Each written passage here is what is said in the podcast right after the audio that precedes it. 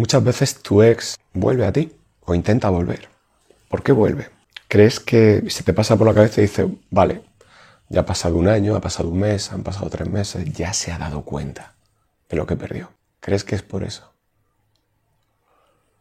¿Qué significa que alguien se haya dado cuenta de lo que tú vales tanto tiempo después? No sé si quieres escucharlo. A lo mejor no te gusta. O a lo mejor es justo lo que necesitas escuchar esto. No significa ni por asomo que esa persona se haya dado cuenta de lo que vales. Por fin. No. Significa que nunca te amó.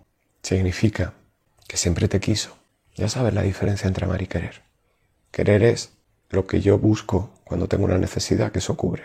Tengo calor, quiero aire acondicionado. Amar, ¿qué significa? Aceptar, entender, ver, no intentar cambiar, respetar,